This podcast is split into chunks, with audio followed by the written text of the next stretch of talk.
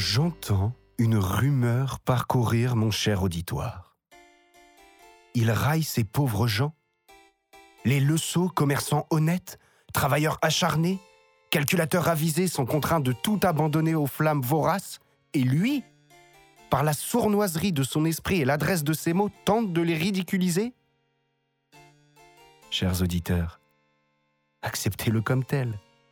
Je ne me moque pas. Je narre les faits et saisis au bon quelques travers communs au plus grand nombre qui prêtent à sourire, tout au plus. Si vous accusez, prenez garde de ne pas devenir complice en esquissant le moindre rictus. Mais revenons à plus urgent.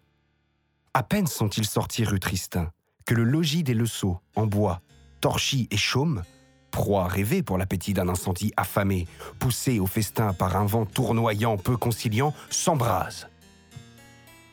Cette affaire est bien mal engagée, constate le sceau.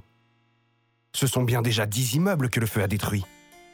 Il serre contre lui la précieuse cassette, regarde son épouse et ses deux enfants. Tous les cinq sont saufs. C'est bien là l'essentiel, songe-t-il alors. Le sort des habitants est entendu. Point de royal secours au bout de la rue nulle milice bourgeoise pour circonscrire l'incendie et aider la populace de ce quartier d'artisans à sauver ce qui peut l'être. Point de boutrouelle non plus. Le bougre a été arrêté et mis sous clé par la patrouille, leur dit-on. Un coupable tout désigné suggère le sot timidement. Constatant cela, il pense à son vin entreposé quelque part dans la ville haute et décide, sur le champ, lucide sur le possible devenir de son trésor, de tout faire pour le sauver. Une attitude fort raisonnable. Quiconque ne sachant que faire pour aider son prochain ou pour endiguer la mer de flammes qui submerge tout sur son passage. Mais laissons la rue Tristan à son trépas et gagnons d'un pas pressé l'entrepôt de notre cher négociant. Ah, Guillaume, vous êtes venu. Fort bien. Et je vois que vous n'êtes pas seul, c'est parfait. J'ai fait au mieux, monsieur Le Sceau. Avec la pagaille qui règne en ville à cause de l'incendie, j'ai dû me contenter de ces quatre gaillards. Mais je. Ils feront l'affaire. Venez, aidez-moi. La porte est très lourde et le temps manque cruellement pour évacuer tout mon vin. Si vous lâchiez votre cassette, monsieur, ce serait à mon avis plus simple. Oui, peut-être. Mais non. Je ne peux la quitter. Elle est. Vous comprenez, n'est-ce pas? Approchez-vous. Il n'est pas souhaitable que ces quatre-là m'entendent. Elle contient toute ma fortune, Guillaume. Toute votre fortune?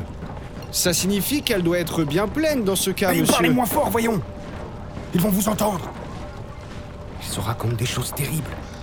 Des mains avides profitent de la panique pour voler et piller les gens comme vous et moi.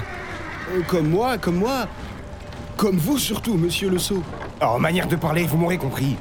Le chaos attire les vautours. Chacun sait cela, Guillaume, voyons. Bon, maintenant, ouvrez la porte. Ah, à ce propos, monsieur. Je vous dois la vérité au sujet des quatre qui m'accompagnent. Ils Parlez donc, Guillaume.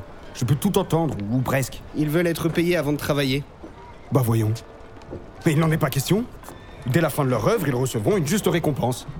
Fois de le saut, je m'y engage. Je crains fort que vous n'ayez d'autre choix. Ces quatre-là ne feront rien si vous ne leur versez pas 30 écus chacun, maintenant. 30 écus? Ils veulent ma ruine? Mais pourquoi pas 100 non plus? Eh, parlez plus bas, monsieur. Vous allez leur donner des idées. C'est du vol 10 écus pour chaque homme. Pas davantage. Dans ce cas, votre vin sera détruit, monsieur. Regardez le ciel rougeoyant.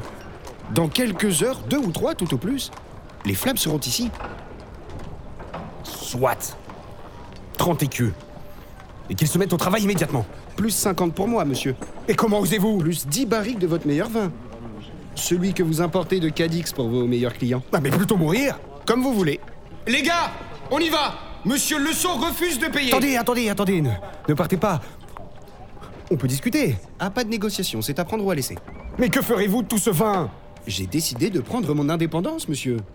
Le commerce du vin me plaît et j'entends y faire ma place. Mais mon pauvre Guillaume, vous n'y songez pas tout le monde saura d'où provient votre marchandise et comptez sur moi pour vous dénoncer. Ah, dans ce cas, monsieur, je raconterai à qui veut l'entendre la provenance de votre rhum. Et de mieux en mieux. Celui qui vous fut vendu sur les quais de Saint-Malo par un de ces messieurs.